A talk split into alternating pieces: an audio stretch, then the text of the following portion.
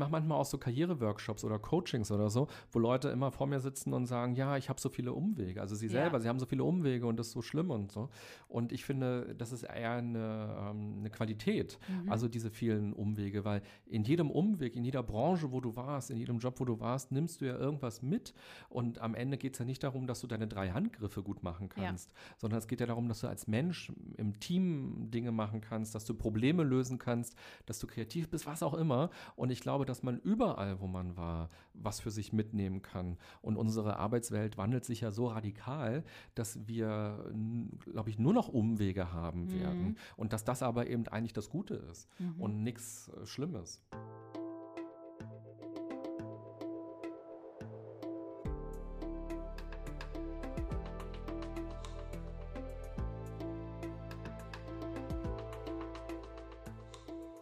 Willkommen bei dir, der Seven Mind Podcast mit Impulsen für ein gutes Leben. Für alle, die mehr Achtsamkeit und Gelassenheit in ihren Alltag bringen möchten. Hallo und herzlich willkommen im Seven Mind Podcast. Das hier ist eine ganz besondere Folge, denn es ist eine Interviewfolge. Und ich sitze hier mit einem Mann, ähm, der von seinen Radiokollegen wie die Sitzheizung auf einer langen Autofahrt im Januar beschrieben wird.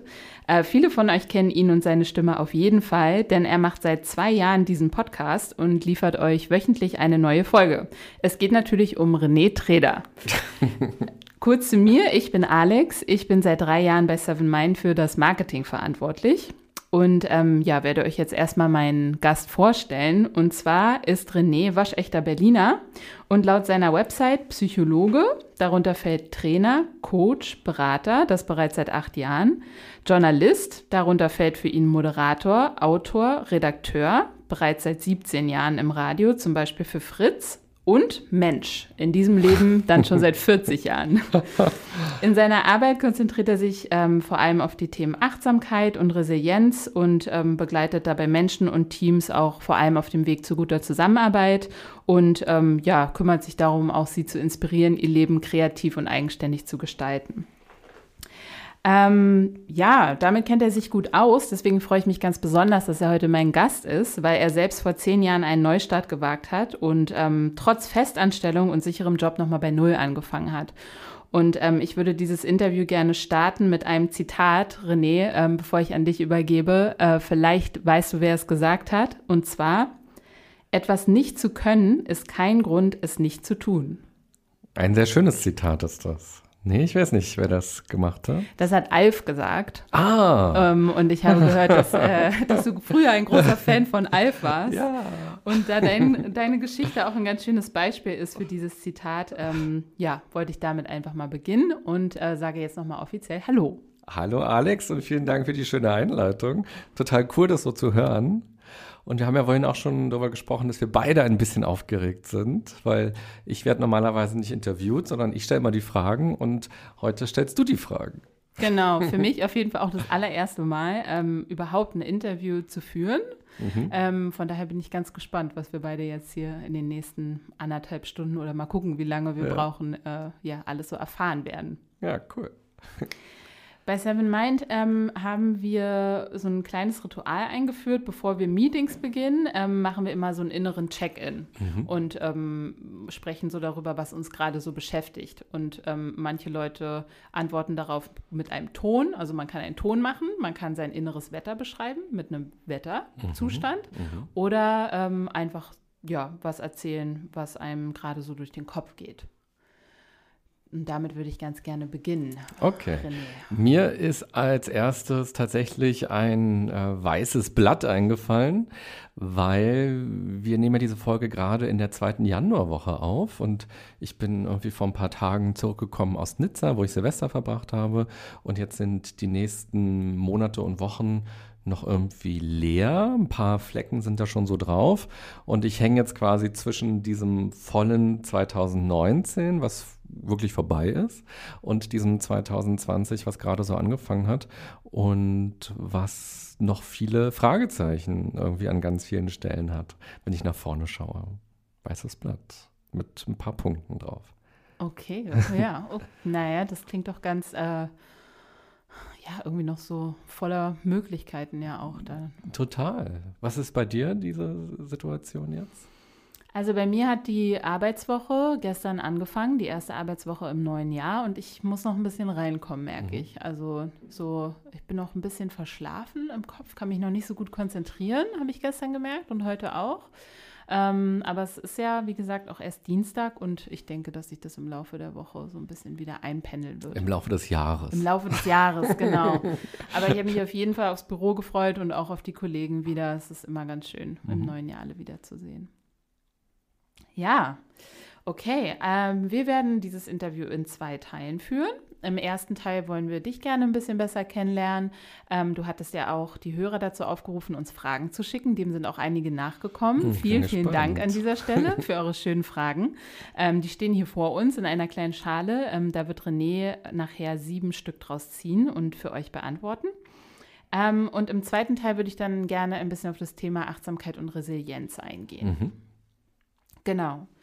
Dann starten wir und legen mal los. Also, ähm, meine erste Frage, also ich habe mir ja deine Website angeguckt, äh, auch deine Biografie, mhm. und du hattest ja da geschrieben Psychologe, Journalist und Mensch. Und ich fand diese Aufteilung ganz spannend.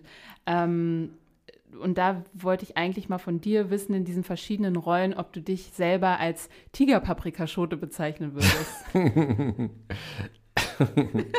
ich habe mal einen äh, Blogartikel geschrieben zur Tigerpaprikaschote. Erinnere ich mich dunkel, wo du es jetzt ansprichst. Und die Aussage war, dass man quasi mehrere Aspekte in sich trägt. Ja, dann auf jeden Fall. Dann bin ich, glaube ich, auf jeden Fall so eine Tigerpaprikaschote. Ja, also ich bin ja so ein so ein beruflicher Wandler ständig zwischen Welten. Und ganz lange war es eben nur das Radio und der Journalismus und eigentlich ja wirklich nur das Radio ganz viele Jahre lang.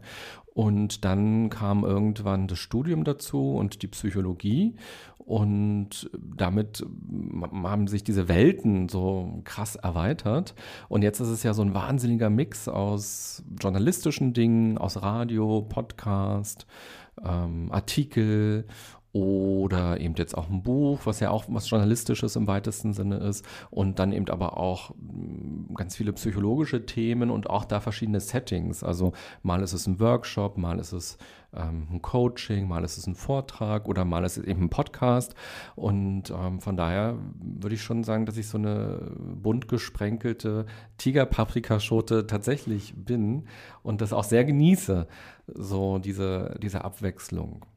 Mhm. Sprichst du manchmal mit Leuten, auch gerade wenn man mit älteren Menschen in Kontakt ist, die sich vielleicht in dieser, ich nenne es jetzt mal digitalen Welt nicht so auskennen, nicht so richtig wissen, was ist eigentlich ein Podcast? Und kannst du deinen Beruf überhaupt so mit einem Wort oder einem Satz vielleicht eher beschreiben? Oder also schwer? für meine Familie ist das, glaube ich, schwer zu greifen. So für meine Großeltern auch so, was ich so mache. Und sage ich meine Oma, wenn die mich so anruft und ich bin zu Hause, dann habe ich frei für die. So, dann, dann, dann habe ich, ja, ach, heute bist du zu Hause, das ist ja schön. Ja. So. Aber dass ich vielleicht gerade eine Podcast-Folge schreibe oder einen Workshop ausarbeite oder so. Und das ist wahnsinnig schwer so für die zu verstehen, weil für die ist halt Arbeit immer irgendwo hinfahren und in einem Büro oder so sitzen und da acht Stunden sein und Wochenende frei, so meistens. Und für, ja, und ansonsten, wenn ich auf Leute treffe in Workshops, ist es eigentlich nicht so, dass es für die, ähm, ähm, nicht zu, zu, zu begreifen ist. Manchmal kommt so die Reaktion, dass Leute sagen, das setzt sie unter Druck. Das finde ich ganz interessant, dass sie so mhm. sagen, ähm, jetzt soll es hier um Achtsamkeit gehen und jetzt stellst du dich vor und du sagst, was du alles gemacht hast und jetzt bin ich total in den Gedanken, weil ich denke, so ich habe ganz viele Dinge nicht gemacht, die ich gerne machen wollte.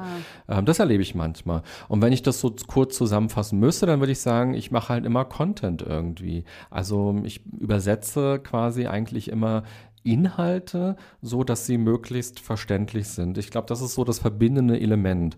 Ob ich nun im Radio Nachrichten mache oder ein Interview mit jemandem oder einen Vortrag oder einen Workshop oder was auch immer, oder Podcast habe ich glaube ich schon gesagt, geht halt immer darum, irgendwie Inhalte, die manchmal ja auch kompliziert sind, weil es sind wissenschaftliche Dinge oder es sind komplexe Zusammenhänge. Eigentlich ist mein Job immer, das so runterzubrechen auf ähm, ja, auf so eine Verständlichkeit, auf so eine Usability, dass man das nutzen kann. So, das ist es, glaube ich. Und witzigerweise, vor ein paar Tagen hat meine Grundschullehrerin mir geschrieben. So, ähm, die habe ich jetzt ja 30 Jahre lang oder fast 30 Jahre lang nicht gesehen. Und die hat mich irgendwie im Radio gehört und mhm. hat mir eine, eine WhatsApp geschrieben, ähm, dass sie schon oft überlegt hatte, mir zu schreiben. Und jetzt macht sie es endlich mal. Es war so kurz vor Weihnachten. Und dann ähm, hat sie mir so Fotos geschickt von Dingen, die ich damals in der Schule gemacht habe. Ah, spannend. So eine Schülerzeitung und sowas ja. alles. Und dann habe ich nochmal meine alten Zeugnisse rausgekramt und habe mir die Beurteilungen durchgelesen, was sie da so reingeschrieben mhm. hat. Und dann fand ich total spannend, dass es dass da schon eigentlich genau das drinsteht, was ich heute mache. Da stand nämlich sowas drin wie, äh, René setzt sich gerne mit äh, Dingen auseinander und ähm, bearbeitet die für sich und ähm, präsentiert die irgendwie der Klasse oder irgendwie sowas. Und dann dachte ich mir, krass, das war in der Grundschule, das war so fünfte, sechste, siebte Klasse. Und das ist eigentlich das, was ich auch heute mache, dass ich mich mit Dingen auseinandersetze und anderen Leuten das präsentiere. Mhm. Hast du dann das Gefühl, dass du intuitiv irgendwie den Weg eingeschlagen hast, wo du dann als Kind wahrscheinlich schon gemerkt hast, ah, darin bin ich irgendwie gut oder das liegt mir? Oder als Kind hast du wahrscheinlich gar nicht darüber nachgedacht, du hast es einfach gemacht. Ja. Weil heute, ähm, gerade wenn man auch an seine berufliche Zukunft denkt oder nicht so richtig weiß, was man machen soll, ist ja häufig ein Tipp, denk doch mal an deine Kindheit, was wolltest mhm. du denn da gerne mhm. werden oder machen?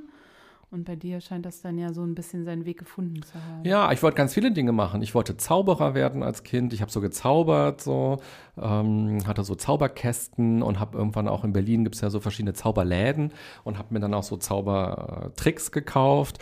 Das wollte ich machen und da ist ja auch vielleicht so ein bisschen diese Bühne oder dieses äh, andere Leute begeistern, steckt da so drin. Aber ich wollte zum Beispiel auch mal Straßenfeger werden. Äh, das fand ich irgendwie spannend, weil wir hatten in der Schule so ein ähm, so einen Klassenraum, wo man halt sich drum kümmern muss, Tafeldienst und so. Und irgendwie bin ich gelobt worden, wie ich den Raum gefegt habe. Und dann dachte ich mir, ach cool, das möchte ich machen. Ja. Und da steckt, finde ich, ja auch ganz viel drin von dem, wie ich heute arbeite. Ich könnte halt nicht nur quasi irgendwas, irgendwelche Akten nur wegsortieren und das wäre dann mein Erfolgserlebnis, sondern dieses Zwischenmenschliche, so dass Leute das wahrnehmen, dass Leute das irgendwie schön finden oder nützlich finden und vielleicht auch sagen, hey, das ist cool so, das sind so, glaube ich, Dinge, die mich motivieren und das steckt da schon so drin mhm. und das spüre ich auch heute so.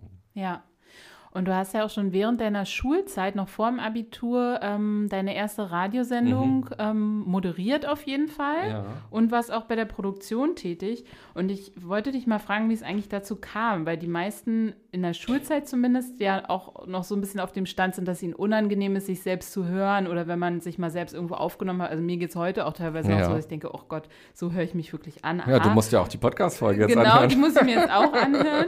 Und ähm, wenn man so in der zehnten Klasse ist oder ja. so, kann ich mir vorstellen, dass es nochmal, aber da scheint ja bei dir irgendwie die Hemmung nicht so da gewesen zu sein. Doch, würde ich doch, doch, doch, ja? ich glaube schon. Es ist immer komisch, sich zu hören, so am Anfang. Also jetzt nicht mehr für mich, jetzt ist es ganz normal. Und ähm, man hat im Radio ja auch Kopfhörer auf und hört sich ja beim Reden, das ist ja noch viel krasser, ähm, weil man hört sich nochmal durch diese Kopfhörer anders, mhm. als wenn mhm. wir jetzt so im Raum hier sitzen. Ja. Und das irritiert am Anfang total. Man denkt, oh Gott, so klinge ich und jetzt, ich kann keinen weiteren Satz mehr sagen, weil ich höre mich und ach hey, und jedes Schmatzen ist ja auch ganz laut durch die Kopfhörer. Ähm, nein, ich hatte auch die Hemmungen. Aber ich wollte, also ich habe gerne Radio gehört. Ähm, so war der Zugang. Also ich habe Radio Fritz gehört als Teenager und das war total wichtig für mich so auch als Jugendlicher, weil das so eine ganz neue Welt so eröffnet hat. Ähm, da, das war halt nicht nur so eine Dudelmusik-Radiostation, mhm. wo ein Hit nach dem nächsten kam, sondern da waren coole Moderatoren, die so eine Persönlichkeit wirklich hatten, die witzig waren, die spontan waren, die echt waren. Und da war zum Beispiel ein Moderator, und das war für mich ganz wichtig, der ähm, offen schwul halt war. Und ähm, der hat den Blue Moon damals moderiert und ich habe mitbekommen, dass er erzählt hat, was er mit seinem Freund gemacht hat oder da haben eben andere ähm, Menschen angerufen, die eben auch erzählt haben, die sind lesbisch oder schwul und man, man hat ganz offen mit denen darüber gesprochen, ohne I und ohne ach ja je und das tut mir leid oder das ist ja pervers oder so. Und das, ich meine, das waren Mitte der 90er, mhm. da muss man vielleicht noch dazu sagen. Und ähm, das war uns eigentlich ganz wichtig. Und so habe ich halt über Radio Fritz halt ähm, Humor, Wissen, Weltgeschehen und all sowas mitbekommen. Das fand ich so spannend und habe mich dann eben mit Radio auseinandergesetzt und dachte, ach, ich würde das vielleicht auch gerne machen wollen.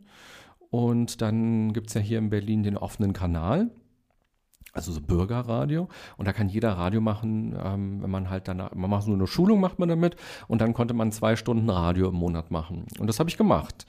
Und ähm, das war total spannend und aufregend. Und aber auch da war noch der Punkt, wo ich dachte, niemand wird mich jemals bezahlen mhm. dafür, dass ich im Radio was erzähle. Wie soll denn das gehen? So, ich muss schon einen richtigen Job haben. Ja. So, ich muss irgendwas Vernünftiges machen. Ähm, aber da ist so dieses erste Ausprobieren gekommen und auch die ersten ähm, das erste Feedback so im Sinne von, ach, das klingt irgendwie ganz gut oder äh, mach das doch mal weiter. Und dann habe ich tatsächlich versucht, diesen Weg weiter zu gehen. Ja. Mhm. mhm. Und wie ist es so von deiner Wahrnehmung heute, ähm, was das Radio angeht? Äh, also gerade wo du sagst, als, als Teenager hast du die Moderatoren gehört und die waren für dich vielleicht auch auf eine Art und Weise inspirierend, was sie erzählt haben, von mhm. ihrem Leben erzählt haben und ja, wie sie zu bestimmten Lebensthemen ihre Meinung dazu oder der Umgang damit, ob das heute immer noch so ist, frage ich mich gerade. Ja, es kommt, glaube ich, ein bisschen darauf an, wo man wohnt in Deutschland. Ich finde, es gibt ganz viele furchtbare Radiosender, wenn man so durch Deutschland fährt. Es gibt, ich finde Fritz immer noch gut. Ich finde auch Radio 1 hier in Berlin sehr gut. Und es gibt auch noch ein paar andere äh, in Deutschland, die auch gut sind. Aber Radio ist, hat sich, glaube ich, schon noch mal doll verändert jetzt auch, weil Musik immer stärker gewichtet wird und Wort immer weniger gewichtet wird. Von daher ist der Podcast auch wirklich so mega spannend, weil man da halt Wort bekommt und Inhalte bekommt. Und ähm, ich glaube, viele Radiosender oder Chefs haben halt Angst vor Wort, weil das so ein Abschaltfaktor sein könnte und der vielleicht oft auch ist, aber ich finde immer noch, Wort ist eine Stärke und ich würde mir wünschen, dass es mehr Radiosender geben würde, die darauf vertrauen und auch Lust drauf haben, weil es gibt so viele coole Moderatoren und mhm. kluge, intelligente Redakteure, die auch Lust drauf haben und die nicht nur Beiträge machen wollen, die eine Minute gehen, ja. sondern die auch was zu erzählen haben und Geschichten sind ja ganz anders zu erzählen, wenn sie ein bisschen länger sind. Ja, auf jeden Fall. Ja, deswegen gehen wir noch mal kurz zurück äh, in ja. deine Schulzeit. Ja. Ähm, Du wurdest ja in Berlin geboren. Mhm. Ähm, wir sind beide, wir sprechen hier gerade Berliner zu Berliner auch quasi. Ja. Ähm, ich wollte dich fragen, in welchem Bezirk du geboren wurdest und, und wie du so aufgewachsen bist. Also wie war so dein Erleben von, von deiner Kindheit? Wir sind jetzt zehn Jahre auseinander, bestimmt noch mal ein bisschen unterschiedlich auch, aber. Ich bin in Weißensee aufgewachsen und als ich zehn war, ist die Mauer gefallen. Und dann sind wir schon kurz vor dem Mauerfall nach Hellersdorf gezogen, mhm. weil wir hatten eine ganz kleine Wohnung. Die hatte nur zwei Zimmer. Meine Eltern haben quasi auf der Schlafcouch im Wohnzimmer geschlafen und ich hatte so ein kleines Kinderzimmer so eine Altbauwohnung, wo man noch mit Ofen geheizt hat. Und es war einfach wirklich mega, mega klein, ähm, weil meine Eltern auch nicht viel verdient haben so. Und es war auch die DDR. Da konnte man sich auch nicht einfach eine Wohnung suchen, wie man lustig war, sondern die sind eher so zugeteilt worden. Und dann wurde in Marzahn und Hellersdorf halt so am Stadtrand sind diese Plattenbauten gebaut worden. Und dann haben wir irgendwo da eben auch eine Wohnung bekommen. Dann sind wir umgezogen. Und ähm, das sind so ganz, also gerade der Mauerfall ist sowas ganz Präsentes, wenn ich darüber so nachdenke. In dem Jahr, ich glaube in den Monaten davor, vielleicht auch in dem Jahr davor, ist so eine Freundin von mir in den Westen gegangen und man war halt irgendwie noch zu klein, um den Kontakt so mhm. richtig zu halten. Aber sie hat dann mal so eine Postkarte geschickt aus Mainz. Mainz-Gonsenheim stand so drauf auf der Postkarte, der Bezirk. Und da war, sie hatte den Text so geschrieben und da war so ein Mickey-Maus-Stempel drauf. Mhm. Und das war irgendwie cool, so wow, so ein Mickey-Maus-Stempel war da drauf. Und dann, als wir umgezogen sind nach Hellersdorf, so, habe ich ja auch ganz viele Freunde verloren. Mhm. Und dann erstmal wieder neue Freunde finden. Und dann ging ich da auf die Grundschule, wo diese Lehrerin auch war. Und ich habe interessanterweise auch immer noch Kontakt zu einigen. Und da sind auch richtig gute Freundschaften okay. dann entstanden aus der Grundschule. Ja, und meine Kindheit, ach, was willst du wissen? also hattest keine Geschwister? Nein, Beispiel. genau. Ich, ich, bin Einzelkind, keine Geschwister. Ja. Genau. Alf habe ich zu der Zeit ja. äh, geguckt, da ging es dann schon los. Ähm, und weil es war, und also hier in der DDR gab es ja kaum so Fan-Stuff, so, war ja quasi ein amerikanisches Produkt. Und ich habe dann so, ähm, im Fernsehen oder beim Fernseher abfotografiert, den Alf, mhm. und versucht da so ein Bild zu bekommen, so mhm. von dem. Ähm, oder man hat dann so Aufkleber so getauscht in der Schule, wenn ja. man irgendwie einen ergattert hat. Oder ich weiß, ich war zum Geburtstag mal eingeladen von einem Schulkameraden und der hatte ein Geschenk bekommen und das war so eingewickelt in Alf-Papier. Und dann konnten wir uns alle was aus, von diesem Alf-Geschenkpapier abschneiden. Wow, auch cool. Ja, ja. also mega. ja. ja. Ja, Alf, ich habe damals Kassetten gehört von mhm. Alf. Ich habe ganz viele Kassetten gehört. Mhm. Und ich hatte tatsächlich auch so einen kleinen Kassettenrekorder, der ein Mikrofon drin hatte. Mhm. Und man mhm. konnte auf normale Kassetten aufnehmen. Und ich habe bestimmt fünf oder sechs alte Kassetten. Da bin ich vier, fünf Jahre alt und brabbel die ganze Zeit in dieses Mikrofon rein und erzähle alles Mögliche. Und ähm, ja, also Kassetten war damals auf jeden Fall so mein, mein Medium. Aber ich bin genau ähm, geboren, als die Mauer gefallen ah ist. Ah, ja. äh, von daher habe ich da gar keine Erinnerungen und bin auch im Westen aufgewachsen. Ja, also dass es die DDR gab, wusste ich, glaube ich, vor dem Mauerfall auch noch nicht. So, ich, ich habe nie bewusst so, oder vielleicht einmal im Pankow habe ich, glaube ich, schon mal die Mauer gesehen im Bürgerpark. Aber ansonsten, wir hatten keine Westverwandtschaft, das war eigentlich kein Thema. Und erst als dann die Mauer gefallen ist, habe ich zum allerersten Mal verstanden, so richtig, was das heißt. Als diese Schulfreundin umgezogen ist, mhm. war es einfach nur so, die ist halt weit weg, so weit weg, dass ich da jetzt nicht hinreisen kann. Aber dass es so zwei Staaten gibt, so, das war mir nicht klar und was es auch so bedeutet und auch wie viele Veränderungen das ja auch dann so in der Gesellschaft angeschoben hat. Das war mir auch gar nicht so klar, weil man war halt zehn, so ist auch noch mega klein. Ja. Wobei natürlich die DDR auch irgendwie weiterging. Also nur weil jetzt die Mauer gefallen ist und wir plötzlich Westgeld hatten, ähm, so ich bin ja weiter in der Familie gewesen und weiter in dem System ja irgendwie auch gewesen. Die Lehrer sind ja auch nicht alle plötzlich anders gewesen und irgendwie ging die DDR dann auch noch weiter. Mhm. Mhm. Ja, spannend. Und ich habe mir dann von meinem, wir haben ja alle Begrüßungsgeld bekommen, 100 Mark. Und ich habe mir dann davon tatsächlich eine Alf-Kassette gekauft. Ja. Ähm, auf der Müllerstraße im Wedding. Mhm. Und das war total krass, weil das war ja November und nach der Schule war es halt schon dunkel. Und da sind wir halt so einige Tage nach dem Mauerfall ähm, rübergegangen in den Wedding. Und überall war so Leuchtreklame. Mhm. Und es war so krass, dass wir Kopfschmerzen bekommen haben, ah, ähm, weil wir das gar nicht gewohnt waren. Überall blinkte es und blitzte es und die Läden waren so krass voll. Das war wirklich so ein Overload so richtig. Und meine Eltern haben sich so einen Kassettenrekorder gekauft und ich halt so eine Alf-Kassette. Mhm. Interessant, dass man so wie was man gewohnt ist als Kind, auch so von äußeren Reizen, so ja, ja das ist dann das Level von dem, wo man sich dann so mhm. bewegt und dass sich dann total ähm, ja, überfordernd sein kann, plötzlich, kann ich mir gut vorstellen. Ja. Naja, und umgekehrt auch zu sehen, ja, für uns ist das heute normal, genau. so überall blitzt es und blinkt es. Unser ja. Handy macht ja auch ständig was und das wird irgendwann der, der, Norm, der Nullzustand mhm. quasi. Mhm. Ja, ich habe letztens auch gelesen, dass sich ja viele Sorgen machen, gerade wegen den ganzen Reizen von den Telefonen und dass wir sowieso so viele Informationen verarbeiten mhm. müssen und dass ähm, die Kinder so überfordert sind.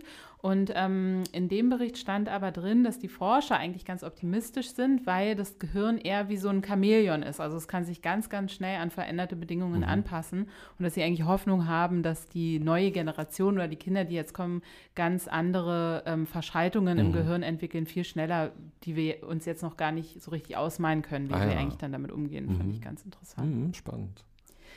Ja, Genau, du hast dann nach der Schulzeit ähm, Zivildienst gemacht in der Charité mhm. ähm, und bist dann eigentlich in deiner Radiokarriere weiter ähm, ja, genau, das klingt jetzt so locker. ja. So ein Schritt weiter quasi eine Sache endete. Also ich wollte ähm, so ans Radio habe ich halt noch nicht so richtig geglaubt, dass man daraus einen Job machen kann. Und ich fand Psychologie auch damals schon spannend mhm. und hatte mich erstmal beworben auf Studienplätze. Ah. Und das ging damals noch bei der ZVS, so eine zentrale Vergabe war das. Und habe aber Absagen bekommen, weil man brauchte irgendwie 1,0 oder 1,1 oder so im Abi. Das hatte ich nicht. Und dann stand ich plötzlich da und hatte auch keine Idee, so was ich für eine Ausbildung machen könnte. Vielleicht so ein Mediengestalter Bildton war noch so ein Gedanke, auch durch das Radio. Aber dafür war es auch schon viel zu spät, weil wenn man die Uni-Absagen bekommt, hat ja auch schon längst das Ausbildungsjahr begonnen. Und dann bin ich in so einem ähm, bürokratischen System quasi gelandet, nämlich beim Arbeitsamt plötzlich, mhm. ähm, wo dann so eine Beraterin gesagt hat, oh je, ähm, jetzt der Junge hat ja keinen Studienplatz und keine Ausbildung, ähm, der, der muss aber irgendwas machen, auch schon um alleine um aus der Statistik so rauszukommen. Und das war aber total cool, da bin ich auch total dankbar für. Das war ein Grundausbildungslehrgang IT und Medienberufe nannte sich das. Das ging ein Jahr und es war halt für alle Jugendlichen oder jungen Erwachsenen, die keine Ausbildung bekommen haben. Und da haben wir halt ein Jahr lang gelernt, wie macht man eine Internetseite, wie funktioniert Zeitung, Radio, Fernsehen. Ähm, wir hatten Berufsschule und hatten sowas wie Buchführung plötzlich. Mhm. So, man wurde quasi vorbereitet auf, auf eine richtige Ausbildung irgendwann mal und man musste ein Praktikum machen. Ähm, und das habe ich dann tatsächlich bei einem richtigen Radiosender gemacht, hier in Berlin, beim Berliner Rundfunk. Und das war cool. Und das war eigentlich ohne dieses Praktikum wäre es wahrscheinlich auch nichts geworden mit dem Radio. Ähm, das war so der, der wirklich richtig wichtige Step.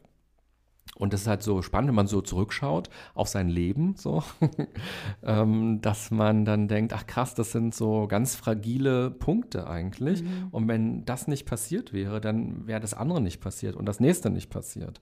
Und es war zum Beispiel so, wir mussten ein Praktikum machen in, in diesem Ausbildungslehrgang. Und es war aber so, wir mussten trotzdem zur Berufsschule. Und es ist total blöd eigentlich für jeden Arbeitgeber, wenn man ein oder zwei Tage pro Woche nicht da ist. Ja. Ist total blöd. Ja. So. Aber der damalige Programmdirektor vom Berliner Rundfunk, Alex Kind hieß der, der ähm, fand irgendwie cool, dass ich beim offenen Kanal was gemacht habe. Der fand diesen Grundausbildungslehrgang cool und der meinte, ach, sowas hätte mich damals auch interessiert, als ich so in dem Alter war und ich gebe dir das Praktikum. Und dann habe ich dort halt das Praktikum gemacht und äh, bin sehr schnell so rangeführt worden an alles, was man da so machen kann, so als Redakteur und habe dann quasi am Ende des Praktikums die Moderationen geschrieben für die Frühsendung. Und das ist was ganz Besonderes, weil die Frühsendung ist immer so das Flaggschiff mhm. in jedem Radiosender und ähm, das war eben so ein Frühteam Team, so aus mehreren Personen. Und dann ähm, gehen die natürlich mittags nach Hause, weil die ja krass früh aufgestanden sind. Und trotzdem muss ja der nächste Tag geplant werden. Mhm. Und dann hat mhm. man halt so Telefoninterviews geführt und Dinge recherchiert und hat halt so diese ganzen Sendestunden quasi vorrecherchiert ähm, und geplant. Und das war mega spannend, sich plötzlich auch mit diesen Inhalten auseinanderzusetzen und mit Leuten zu telefonieren, mit Experten zu telefonieren und die zu irgendwas zu befragen. So, ich weiß jetzt nicht, wenn Tag des Kusses ist, dass man halt auch irgendjemanden anruft, der ja. vielleicht mal ein Buch geschrieben hat und sich erzählen lässt, äh, wie man in Afrika küsst oder oder psychologisch, was passiert in unserem Gehirn. Und das war so spannend, dass ich dachte, oh, das muss ich auf jeden Fall machen. Und habe dann erfahren, dass in einem ähm, Partnersender, das war der Jugendsender KISS FM, dass da demnächst ein Volontariat frei wird. Mhm. Und so habe ich mich dann wieder dort beworben, habe dann da wieder ein Praktikum gemacht und habe dann dieses Volontariat irgendwann bekommen. Also es war doch noch ein ganz schön langer Weg. Ähm, und über viele ja, Zufälle oder über viele Punkte, die glücklicherweise so gekommen sind. Mhm. Hast du das Gefühl, dass manche Jobs doch irgendwie Typsache sind? Oder, ähm, weil ich fand es jetzt wieder ein ganz schönes Beispiel, so du hast Leute angerufen, mit Experten gesprochen. Ähm, viele Leute grauen sich ja auch davor, nur mal den Arzt mhm. anzurufen oder zu sagen, oh, da muss ich mit fremden Menschen mhm. sprechen und empfinden das als sehr unangenehm und würden sich wahrscheinlich eher einen Job suchen, wo sie das überhaupt nicht machen müssen. Ähm, ja. Klar, also es, also klar, sich auch ans Mikrofon zu stellen ja. und irgendwie der Welt was zu erzählen oder sich auf eine Bühne zu stellen. Ich glaube schon, dass es alles Typsache ist, auch Schauspieler zu sein, so seinen Körper einzusetzen, ja, auf jeden Fall. Also ich glaube schon, dass es alles Typsache ist, aber ich glaube auch, dass man ähm, ganz viel lernen kann und da besser werden kann und auch sowas wie Lampenfieber oder Aufregung oder so ein Gefühl von, oh, das ist jetzt unangenehm, auch ablegen kann und so diese Komfortzone erweitern kann. Weil dahinter verbergen sich dann ja so viele spannende Erfahrungen, wenn man das so versucht, diesen Weg zu gehen. Ja, auf jeden Fall. Ich hatte mich auch in dem Zuge gefragt, ob, der, ob so ein passender Job immer der ist, der einen zufrieden macht oder auch andersrum, ob der Job, der uns zufrieden macht, immer der passende ist. Oder ob, also wie, wie, man, wie man da vielleicht auch so ein bisschen seinen Weg findet, ob man so ein Grundgefühl hat, aber es gibt ja auch Jobs, die können über lange Zeit sehr unangenehm sein, aber vielleicht sind es trotzdem die passen, weil es eben genau die sind, die dich da ein bisschen rauslocken. Ja, und die Frage ist ja auch, was macht dich zufrieden? Also ich finde auch so eine Sinnhaftigkeit ist etwas, was mir so Kraft gibt. Also ich habe auch ähm, viele Aspekte an meinen Jobs, die nervig sind oder die anstrengend sind oder die schwierig sind. Und ähm, das kann manchmal eine Fahrzeit sein. Als ich den Blue Moon moderiert habe auf Radio Fritz, die Talksendung, die endete um Mitternacht und dann war ich um zwei oder so zu Hause nachts. Und das mhm. ist total nervig, weil der ganze Schlafrhythmus geht durcheinander. Man futtert zu unmöglichen Zeiten irgendwie was. Das soziale Leben ist komisch. Irgendwie, man hat nie so ein richtiges Wochenende. Ja. Ähm, aber ich hatte trotzdem so eine Sinnhaftigkeit oder eben auch so eine, so eine Freude dabei. Und ich glaube, ich habe mal so eine Studie gelesen, dass es ähm, dass der passende Job quasi eher der ist, der zu deinen ähm, Talenten und Fähigkeiten mhm. passt und nicht so sehr zu dem, ähm, was du gut kannst. Also es geht jetzt nicht darum, ähm, wenn du jetzt gut rechnen kannst, dass du deshalb Buchführung machen musst, ja. sondern eher, wenn du dich jetzt für Berge interessierst, dass du dann, weiß ich nicht, Wanderung anbietest oder so. also dass das quasi auf lange Sicht etwas ist, was ähm, passender erscheint. Mhm. So. Aber solche, mein Job ist ja total wandelbar. Ich weiß ja gar nicht, was mache ich nächstes Jahr eigentlich ja. oder in fünf Jahren so. Und ich denke, dass das eigentlich auch eine ganz wichtige Fähigkeit so ist, so dieses auch wandelbar selbst zu sein. Das war ja dann oder ist auch was, was wahrscheinlich aus deiner eigenen Erfahrung entstanden ist, so diese Wandel, Wandelfähigkeit mhm. oder dass es was ist, was für dich wichtig ist. Mhm.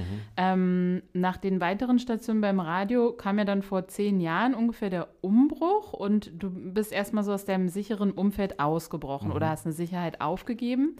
Ähm, da kann ich mir vorstellen, dass es erstmal eine Herausforderung ist, dazu zu stehen. Ähm, also einmal hat man so die soziale Komponente, wo die Leute natürlich fragen, auch war das eine gute Idee? Ähm, kannst du gleich nochmal erzählen, mhm. was das genau war? Ähm, und dann gibt es ja auch noch so die existenzielle. Und ähm, da habe ich in einer Podcast-Folge letztens gehört, ähm, auch bei uns, dass einer deiner Grundwerte zum Beispiel Sparsamkeit ist. Also dass mhm. es dir wichtig ist, ähm, wie gehst du mit deinem Geld um oder wie verplanst du dein Geld? Und das natürlich in einer Phase, wo man sagt, ich gebe einen sicheren Job auf, das bestimmt besonders schwierig dann ist, wenn man merkt, das ist mir eigentlich wichtig so. Mhm, total. Genau, also ich habe zu dem Zeitpunkt acht Jahre Radio gemacht und hatte da alles gemacht, was man machen konnte in dem Sender oder in, in, in dem Bereich zu dem Zeitpunkt und hatte mich gefragt, wie es weitergehen soll. Und vor allem, ähm, also ich war bei Privatradiosendern und da muss man noch dazu sagen, im Vergleich zu den öffentlich-rechtlichen haben die häufig so eine ganz krasse Hire-and-Fire-Kultur, mhm. dass Leute sehr schnell ausgetauscht werden. Und ich habe das öfter erlebt, dass Kollegen von mir ausgetauscht worden sind. Da kommt halt ein neuer Programmdirektor und der hat so eine ganz eigene Idee, wie der Radiosender laufen soll. Und der bringt dann auch vielleicht seine eigenen Moderatoren mit oder seine eigenen Redakteure oder er schmeißt alles um. Und es ist halt sehr viel Geschmackssache. Und ich habe das durchaus erlebt, dass ich zur Arbeit gekommen bin und dann saßen da zwei Leute nicht mehr, die bislang da immer saßen. Und die saßen da nicht, weil sie irgendwas verbrochen haben, sondern einfach, weil der Programmdirektor die halt nicht wollte. So. Mhm.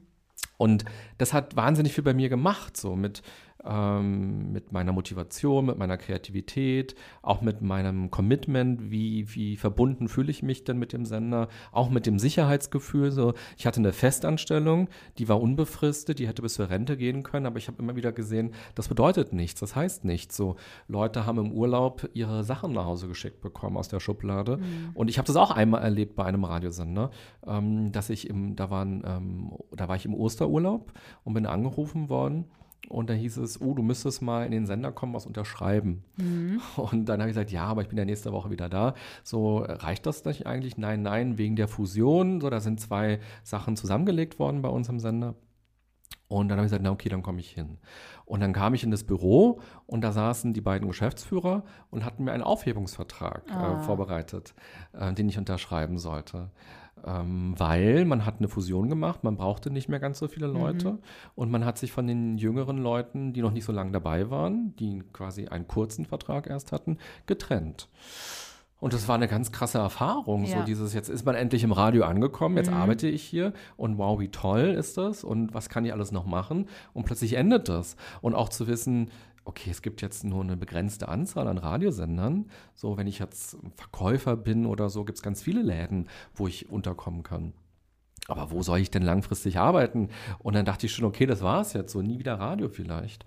Ähm, und ähm, also diese Erfahrung habe ich immer gemacht. Und dann kam ich irgendwann eben nach acht Jahren an den Punkt, wo ich mich gefragt habe, will ich jetzt warten, bis es wieder passiert? Und was wäre dann die nächste Entscheidung? Wo in Berlin würde ich denn gerne Radio machen wollen? Oder ziehe ich deshalb nach Hamburg, so nur damit ich einen Job habe? Und ähm, habe sehr viel dann wieder gelesen, psychologische Bücher mhm. über Teamführung, über Motivation, über Konflikte am Arbeitsplatz, weil all das passiert ja plötzlich, wenn Leute rausgeschmissen werden und wenn ähm, alle mitkriegen, so da ist ständig im Wandel so ein, so ein Sender, dann verändert das ganze Team sich ja. Und dann haben wir selbst einmal so externe Psychologen gehabt, die mhm. gekommen sind und die uns begleitet haben, als wieder mal irgend so ein Relaunch-Prozess anstand. Und das fand ich war eine ganz tolle Sache, die ich so noch nie gesehen habe, weil die es geschafft haben, dass wir über all die Themen, die so brodelten und die man sich nicht getraut hat anzusprechen, plötzlich geredet haben. Und wir haben uns nochmal anders kennengelernt und wir haben über unsere Ängste und Sorgen gesprochen. Und ich saß da so in diesem Stuhlkreis und dachte mir, das ist ja abgefahren, wie toll, dass wir endlich darüber sprechen und dass die durch ihre Methoden, durch ihre Übungen, durch ihre Spiele das bewirken können. Und da ist zum ersten Mal aufgeblitzt so der Gedanke, na vielleicht könnte das ja was sein, was ich auch mal mache ohne genau zu wissen, wie wird man das eigentlich. Und dann hat sich irgendwann auch ähm, bei dem Sender, wo ich war, das war Energy, ähm, auch mein ganz konkreter Arbeitsalltag ein bisschen verändert. Mhm. Ähm, meine Schichten haben sich verändert, meine Aufgaben haben sich ein bisschen verändert und ich hatte immer so einen 45-minütigen Radweg zur Arbeit so. Ähm, einmal quer durch Berlin so, am Brandenburger Tor vorbei und 17. Juni, Goldelse. Mhm. Ähm, und es war immer viel Zeit zum Nachdenken. Und ich bin so hingeradelt und ich habe so gemerkt, ich weiß gar nicht, warum ich da noch hinradle. So, es war so diese innere Kündigung wirklich. Und ich dachte mir, ja, pff, warum mache ich jetzt diesen Job so und warum mache ich diesen Job? So, was könnte ich denn noch machen? Kann ich überhaupt irgendwas so? Und ich dachte eher so, eigentlich kann ich gar nichts. So, ich habe irgendwas im Radio erzählt und ich habe irgendwas, ja, mal geschrieben so. Ja. Aber was ist das schon so? Nix. Ähm, und dann, ja, habe ich gemerkt, dass mich das frustriert und dass ich unzufrieden bin. Und viele waren zu der Zeit bei dem Sender sehr unzufrieden. Und dann sind auch ein paar Leute gegangen, die ich sehr mochte. Ähm, die sind halt freiwillig gegangen zu anderen Sendern. Und dann, ach, da war es noch schwieriger, so hinzugehen, weil ich so dachte, oh, ich bin jetzt hier diese acht Stunden und so viele Tage und ich war Ende 20 und habe so gar keine Perspektive so gesehen. Und dann kam so der Gedanke auf, ja, vielleicht studiere ich dann äh, dieses Psychologie-Zeugs, um dann vielleicht mal irgendwie so personalmäßig was zu arbeiten. Mhm genau, also das war so der, der zweite Weg so. Und das war auch schwierig. Ich merke das auch gerade, wenn ich das so erzähle, ähm, dass da auch wirklich viele schwierige äh, Phasen so waren und das war nicht so leicht, das aufzugeben und das hinzuschmeißen so. Und ähm, eine Freundin von mir, die ich auch aus der, tatsächlich aus dieser Grundschule noch kenne, die war zu dem Zeitpunkt genau in der gleichen Situation. Wir haben uns gemeinsam beworben auf verschiedenen mhm. Studiengänge und das war total hilfreich. Die Mia war das. Und wir haben uns ständig getroffen und sind mit ihrem Hund Gassi gegangen. Und ähm, dann haben wir immer so erzählt, hast du schon was gehört von der Uni? Oder guck mal, so ist es jetzt mit dem Formular, was man ausfüllen muss. Oder wir sind nochmal gemeinsam in die Humboldt-Uni gegangen und wollten uns dann mal in eine Vorlesung setzen, um mal so ein Gefühl zu kriegen, wie ist das? Und haben uns aber nicht getraut, weil wir dachten, alle sehen gleich, dass wir da nicht reingehören. Und die Alten. Ja, die Alten, aber wir waren ja Ende 20. Ja, ja, und aus heutiger Sicht, ich empfehle jedem immer, geht mal in so eine Vorlesung. Ja. Und kein Mensch interessiert es, wenn du da drin sitzt. Aber wir haben uns nicht getraut. Wir haben auf dem Gang gestanden und gedacht, oh Gott, die gucken uns alle an und fragen uns auch, was, was wollt ihr denn hier? Wer seid ihr denn? Ähm, Genau. Und zu dem Geld, was du gefragt hast, ähm, genau, also es ist ja eine Entscheidung zu sagen, ich gebe mein monatliches Gehalt auf ja. und ich kriege jetzt erstmal kein Gehalt. Ja. Und ich habe ein Jahr lang gespart. Also ich habe immer gespart, immer, immer, ähm, weil ich immer gemerkt habe, dass das sehr fragil ist, so dieser Job, und dass der auch sehr schnell enden kann. Deshalb war ich immer sehr sparsam und habe dann ein Jahr lang ganz bewusst gespart, weil ich wusste, ich werde eine Veränderung anstoßen. Hm, es war noch nicht klar, welche. Mhm. Und dann, als klar war, ich werde studieren, hatte ich halt einen gewissen Puffer und habe dann einfach an der Uni Jobs gemacht ja. und habe dann da als studentische Hilfskraft gearbeitet und ich bin in Schulen gegangen und habe mit den Kids IQ-Tests gemacht, ähm, so für PISA-Kram quasi, mhm. sowas alles ähm, oder habe an Forschungsprojekten mitgearbeitet und habe da ein bisschen Geld verdient und habe ja nicht viel gebraucht. So meine kleine Wohnung habe ich bezahlt, ich hatte keine Urlaube dann mehr so. Ich bin halt dann nicht essen gegangen, habe halt immer selbst gekocht, war sehr sparsam. Ich habe Wohngeld bekommen zu der Zeit, mhm. das war auch gut so ein System. Ich habe keinen BAföG bekommen, weil da war ich zu alt. Damals war es noch so, ab 30 durfte man kein BAföG oder so haben. Und ich habe dann aber irgendwie, keine Ahnung, 200 Euro Wohngeld bekommen, was mega hilfreich war. Also auch da wieder total dankbar, dass es sowas gibt.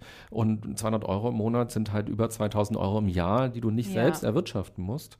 Und ähm, ja, und so bin ich quasi über die ersten Jahre des Studiums gekommen.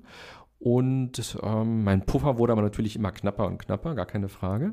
Und ich habe aber so nach drei Jahren auch wieder Lust gehabt auf Radio. Mhm so am Ende des Bachelors. Und eine Freundin von mir hat mir erzählt, dass bei Radio Fritz ähm, quasi jetzt männliche Stimmen gesucht werden und ich doch einfach da mal was hinschicken soll und hinschreiben soll. Und das habe ich gemacht und ich bin eingeladen worden und musste dann was einsprechen und was äh, so auch quasi erzählen, wer ich bin und so. Und habe hab tatsächlich eine, einen Job bekommen, mhm. die freie Mitarbeiterschaft bei Radio Fritz.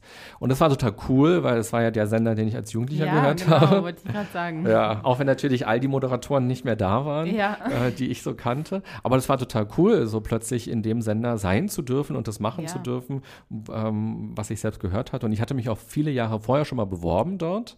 Und da hatten die aber noch eine sehr harte Politik. Da wollten die nämlich fast nur Studenten, also Leute haben, die studiert haben. Mhm. Und ich weiß noch, ich saß im, im, im Vorstellungsgespräch damals und beim aller, allerersten Mal, da war ich so Anfang 20 noch und ich hatte halt nicht studiert. Mhm. Und ähm, da sagte dann der damalige Chef so, mit so mit den Fingern machte er so quasi Anführungsstriche und sagte, ja, ähm, ich habe ja bisher Radio gemacht aber er, er fand quasi die Sender, wo ich war, nicht, ähm, nicht gut. Okay. Und für den war das kein Radio. Ja. Der hat mir gesagt, ja, das ist Dreck, so was du bislang gemacht hast. Und studiert hast du auch nicht. Also du könntest halt höchstens ein Praktikum hier mal machen. Aber ich hatte halt zu der Zeit ja eine Anstellung und ich habe jetzt nicht gekündigt, um da ein Praktikum zu machen. Und dann hatte ich mich später nochmal beworben, aber habe direkt eine Absage nach Hause geschickt bekommen. Und dann beim dritten Mal tatsächlich bin ich genommen worden. Also auch immer wieder so, auch in meinen Workshops sage ich das auch den Leuten immer wieder, versucht es mehrmals. Ja. Es sitzen andere Chefs da, es gibt andere Zeiten, wo vielleicht auch viele Leute gegangen sind oder schwanger sind oder so. Das sehe ich jetzt ja auch gerade bei Fritz. Äh, da verändert sich ja auch immer ganz viel und manchmal hat man einfach Pech, wenn man sich zum falschen Zeitraum bewirbt. Manchmal hat man Glück. Und so hatte ich plötzlich Glück und ich habe dann ähm, während meiner Bachelorarbeit angefangen, ähm, dort Radio zu machen und über den Master komplett, habe mir dann den Master dadurch finanziert mhm. und dachte eigentlich, ich würde danach gehen und würde danach dann nur noch Psychologie machen. Aber es hat einfach sehr viel Spaß gemacht und es ist ein sehr nettes Team. So die Leute mag ich super gerne und das Programm ist auch irgendwie schön. Ist halt eben nicht nur so ein Dudelfunk, sondern da geht es auch um Inhalte und um schöne Aktionen. Ähm, und ich konnte plötzlich auch ganz viel machen. So ich habe ganz viele Chancen bekommen. Mhm. Ähm, ich hatte ja viele Jahre lang nur Nachrichten gemacht quasi und plötzlich habe ich die Chance bekommen, auch über psychologische Dinge was zu erzählen und habe Beiträge gemacht über psychologische Dinge. Dann bin ich irgendwann gefragt worden, ob ich den Blue Moon moderieren will. Und es haben sich so viele Türen geöffnet ja. und so viele Möglichkeiten ergeben, ja. dass ich äh, deshalb noch sehr viel länger, bis jetzt ja immer noch da bin. Ähm, und jetzt ja auch aber langsam überlege, so mit 40, so mal gucken, wie lange die mich da noch haben wollen. Ja. ja. Ich finde, das ist wirklich eine schöne Geschichte, auch was Motivation angeht, weil man lässt sich ja auch schnell, oder ich könnte mir das vorstellen, wenn ich mich irgendwo bewerbe und ich bekomme zweimal eine Absage und dann auch so, äh, so ein bisschen das, was du da gemacht hast bis jetzt, das mhm. gefällt uns nicht so gut, ähm, dass man das ganz schnell persönlich nimmt und dann auch denkt, ach, in dem Laden, ach, da will ich sowieso nicht arbeiten. Also, mhm. Also, dass du dir dann nochmal das Herz gefasst hast und ja jetzt, so wie du berichtest, auch das Team und die Arbeit, die du da machst, ja auch im Vordergrund steht und dann gar nicht mehr denkst, ach, die haben mich irgendwann mal abgewiesen. Mhm. Also, dass über diese Abweisung dann ja auch hinweggekommen bist und gesagt hast, ich mache das jetzt nochmal, weil das möchte ich wirklich gerne. Ja, es gab halt einen Kulturwandel einfach ähm, bei mhm. Fritz. Es kamen dann andere Chefs und die fanden das dann eben nicht mehr ganz so wichtig und inzwischen ähm, ist ja auch Quatsch. Also nur weil man nicht studiert hat, ist man ja nicht doof oder so. Ja. Ähm, man kann ja, man hat ja trotzdem seine Interessen, seine Themen und dieser Kulturwandel kam mir dann einfach zugute.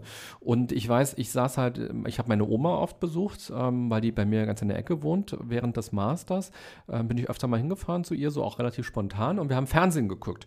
Und ich habe so gedacht, das war so eine Nachrichtensendung, ähm, oh Mann, wie redet denn dieser Nachrichtensprecher? und ähm, dann dachte ich mir, der muss das doch so und so betonen und der muss doch das so jetzt sagen. Und wie hat er denn das überhaupt formuliert, diesen Satz? Äh, den kann man doch so gar nicht verstehen, wenn man hört so. Und dann habe ich so gemerkt, ach, es interessiert mich wieder so. Es kitzelt mich wieder. Weil als ich gekündigt hatte beim Radio, dachte ich, ich würde nie wieder Radio machen. Ja. Ich dachte, ich würde wirklich den Weg einschlagen und in irgendeiner Personalabteilung sitzen und auch festangestellt sein. Ähm, das war halt immer das Modell, was ich kannte. Und plötzlich kitzelte es mich wieder. Und ich habe halt wieder bewusst Radio gehört und dann dachte ich mir, ah, ich will es nochmal versuchen. So, vielleicht ist das nochmal ein Fenster. Aber es war zum Beispiel so, es war nicht so verbissen. Ich saß im Vorstellungsgespräch und die damalige Chefin meinte dann, ob ich ähm, quasi, weiß ich nicht, in zwei Wochen anfangen könnte. Mhm. Und dann meinte ich so, ah nee, also ich wollte jetzt noch eine Radtour erstmal machen und jetzt ist ja auch Sommer, das wollte ich erstmal noch so ein bisschen genießen und dann könnte ich vielleicht so ab August oder September. Und aus heutiger Sicht denke ich, ach du Scheiße, mein ja. Gott, wenn die damals gesagt hätte, was für ein Idiot, ja. äh, dann soll er mal seine Radtour machen. Aber ähm, also also ich war da schon so weit emotional weg. Ich dachte ja. mir, ähm, das wäre nice, ich würde es gerne machen, aber es war nicht mehr so ein Zwang, ich muss das jetzt unbedingt machen, sondern ich hatte meinen Weg und ich war ja auch schon quasi kurz vor dem Master und ich hatte auch schon die Idee quasi, was ich psychologisch machen würde mhm. wollen. Und von daher war ich da erstmal so innerlich gefühlt safe. Mhm. Aber vielleicht war das eben auch gut fürs Vorstellungsgespräch, dass man nicht so verbissen war und sich da so krass verstellt hat, sondern eben auch so eine Lockerheit äh, mitgebracht hat. Äh, maybe, ja, vielleicht. Ja, mhm. mhm. ja ein kleiner, kleinen Umweg da genommen, aber ähm, Wobei ich finde ja, Umwege sind es ja immer. Ja. Also das finde ich, also ich mache manchmal auch so Karriereworkshops oder Coachings oder so, wo Leute immer vor mir sitzen und sagen, ja, ich habe so viele Umwege. Also sie selber, ja. sie haben so viele Umwege und das ist so schlimm und so. Und ich finde, das ist eher eine, ähm, eine Qualität, mhm. also diese vielen Umwege, weil in jedem Umweg, in jeder Branche, wo du warst, in jedem Job, wo du warst, nimmst du ja irgendwas mit. Und am Ende geht es ja nicht darum, dass du deine drei Handgriffe gut machen kannst, ja. sondern es geht ja darum, dass du als Mensch im Team Dinge machen kannst, dass du Probleme lösen kannst, dass du kreativ bist, was auch immer. Und ich glaube, dass man überall, wo man war, was für sich mitnehmen kann. Und unsere Arbeitswelt wandelt sich ja so radikal, dass wir, glaube ich, nur noch Umwege haben mhm. werden. Und dass das aber eben eigentlich das Gute ist mhm. und nichts äh, Schlimmes.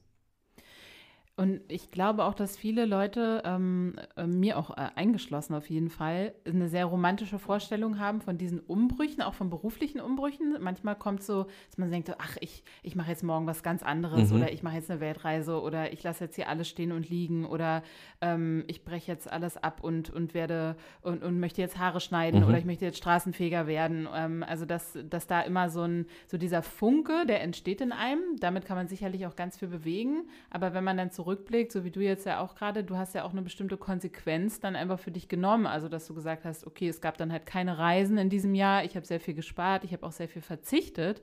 Ähm, also, dass es einmal so diesen romantischen Funken gibt am Anfang, aber dann auch die Konsequenz, mit der man dann auch halt über mehrere Jahre wahrscheinlich erstmal leben muss, bis es dann ein bisschen weitergeht wieder. Total. Man gibt ja nicht nur das Geld auf, man gibt ja auch sowas wie Status auf. Und damit meine ich jetzt nicht Radiomoderator zu sein, sondern einen Job zu haben ja. und ähm, finanziell unabhängig zu sein mit 30 oder Anfang 30 oder Mitte 30 ja schon. Ähm, oder auch, es kann ja auch perspektivlos wirken auf Leute, die sagen, oh genau. oh Gott, jetzt, warum macht er denn das jetzt oder so. Man gibt sehr viel auf.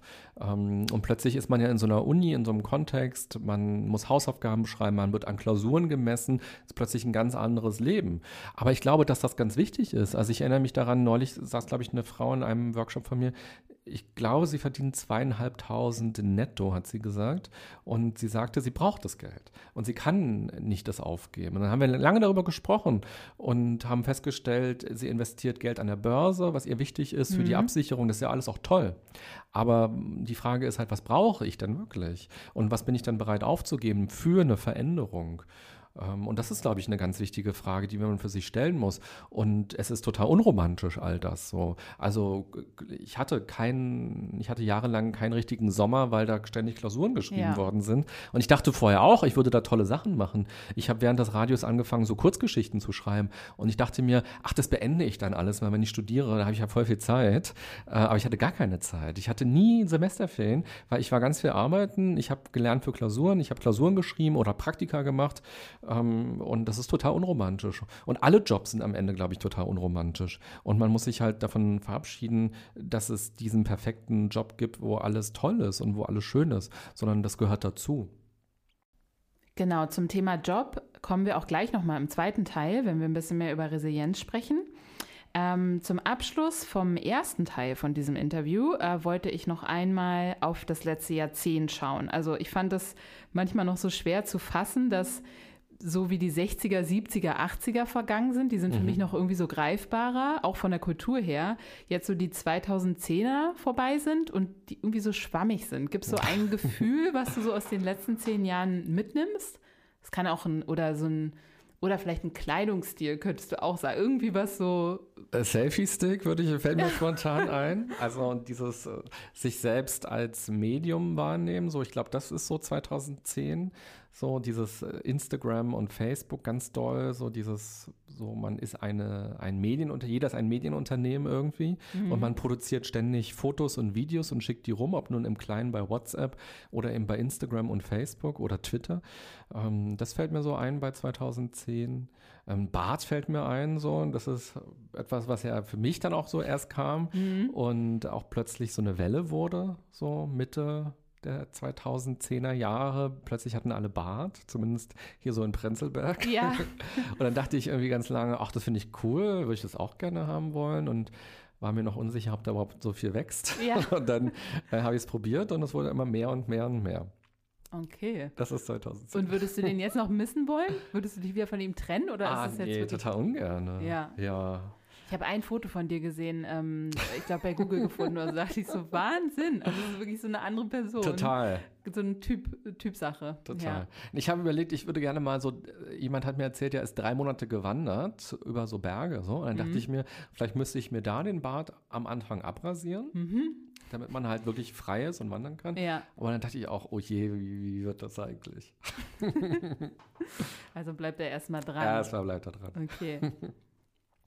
Ähm, dann bei 2000, also wir sind ja jetzt im Jahr 2020. Mhm. Ähm, was ich total spannend finde und ich wirklich schon öfter mal fragen wollte, äh, in deinen Videos, die du auch bei YouTube machst, ähm, zitierst du nicht unbedingt Menschen wie zum Beispiel ähm, Elon Musk oder, wenn wir im deutschen Bereich bleiben, Nora Tschirner oder Caroline Emke oder so, sondern ähm, Albrecht Dürer, Marie von ähm, Ebner-Eschenbach, oder Wilhelm Röntgen. Also es sind alles Persönlichkeiten aus einer anderen Zeit mhm. und ähm, die alle spiegeln auch einen anderen Zeitgeist. Und was fasziniert dich an diesen Persönlichkeiten?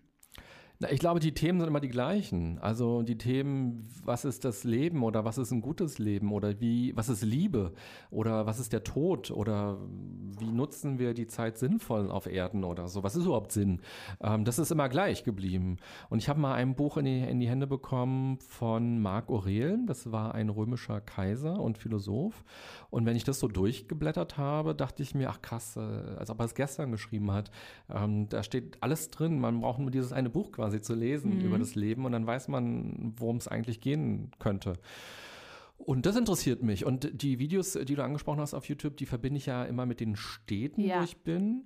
Und wenn ich dann in Nürnberg zum Beispiel war und da gibt's, da hat halt Albrecht Dürer gewohnt, dann finde ich es immer total spannend, mich mit dem Ort auseinanderzusetzen und äh, zu erfahren, wie hat man hier früher gelebt und wer hat hier gelebt. Und dann bin ich in das Dürerhaus gegangen, was man immer noch besichtigen kann. Und dann bin ich auf diesen Spruch gestoßen und dann ist es so aus dem, das ist halt, wir haben jetzt noch gar nicht über Achtsamkeit gesprochen, mhm. aber das ist dann für mich so eine Form der Auseinandersetzung, so eine Achtsamkeit, mich damit so zu befassen, wer ist hier und äh, oder wer war hier, wie hat man hier gelebt und was hat der so gedacht. Und so mache ich das halt immer. Ich war jetzt in Nizza und dann habe ich mir französische Sprüche rausgesucht. Mhm. Und das ist mhm. dann auch so natürlich so eine Kulturbegegnung. So, was kann man daraus lernen? Und was Nora Tschirner sagt, ist sicherlich auch sehr spannend. Und, aber am Ende ist es vielleicht dann doch sehr ähnlich wie das, was Albrecht Dürer sagt, aber halt auf eine andere Weise.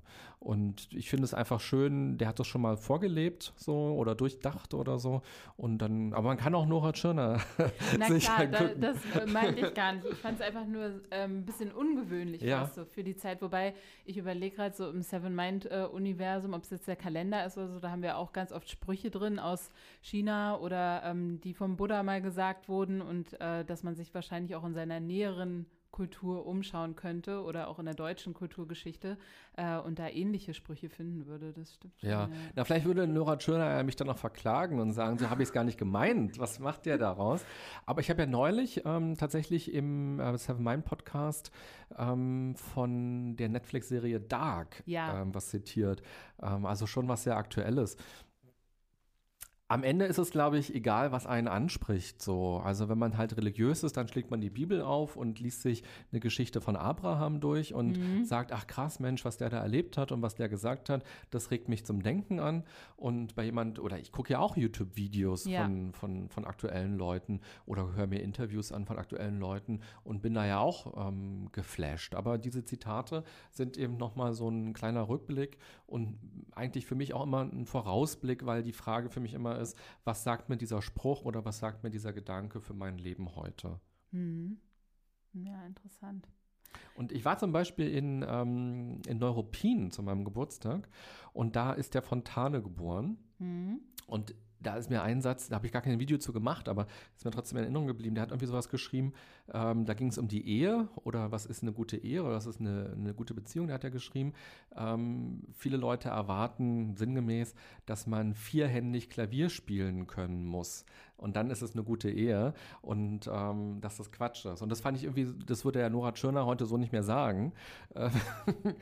Aber ich fand es einen schönen Gedanken, wie viele Erwartungen man so an eine Ehe und Beziehung haben kann. Und zu seiner Zeit war es vielleicht ähm, dieses, wir sitzen als Paar am Klavier und spielen gemeinsam Klavier. Und wenn das gut läuft, wenn wir das hinkriegen, dann haben wir eine gute Ehe quasi. Mhm. Und dass eine gute Ehe aber was ganz anderes auch bedeuten kann. Und das finde ich einfach auch nochmal schön, so äh, anders auf alltägliche Themen zu schauen. Mhm. Okay, ich habe das jetzt echt tatsächlich viel besser verstanden. Ich hatte auch mal ein ehemaliger Kollege von dir, hatte ich als Dichter und Denker beschrieben mhm. und ich hatte erst so, vielleicht fühlst du ja eine besondere Verbindung im Denken und zum Fühlen zu ein bisschen älteren Traditionen, aber dass es ja eigentlich Quatsch ist, weil wenn sie in der Essenz eigentlich Sachen sagen, die heute genauso relevant sind. Ähm, in meinem Studium haben wir es tatsächlich auch einmal umgedreht. Ich habe Medienkommunikation studiert und wir haben uns Science-Fiction-Filme angeguckt. Mhm. Und da ähm, haben wir eher den Fokus darauf gehabt, dass jeder Science-Fiction-Film eigentlich mehr über die Jetztzeit aussagt, mhm. als über das, was tatsächlich in der Zukunft passieren wird. Also wir werden immer nur unsere Erwartungen ähm, in diese Filme auch reinprojizieren, mhm. wie wir denken, wie es dann mal sein würde. Also dass sie immer noch Kriege führen und mit ihren mhm. Raumschiffen überall rumfahren und sich gegen gegenseitig kaputt machen. Ähm, ich habe äh, über Weihnachten habe ich Star Wars gesehen, da muss ich jetzt gerade dran denken.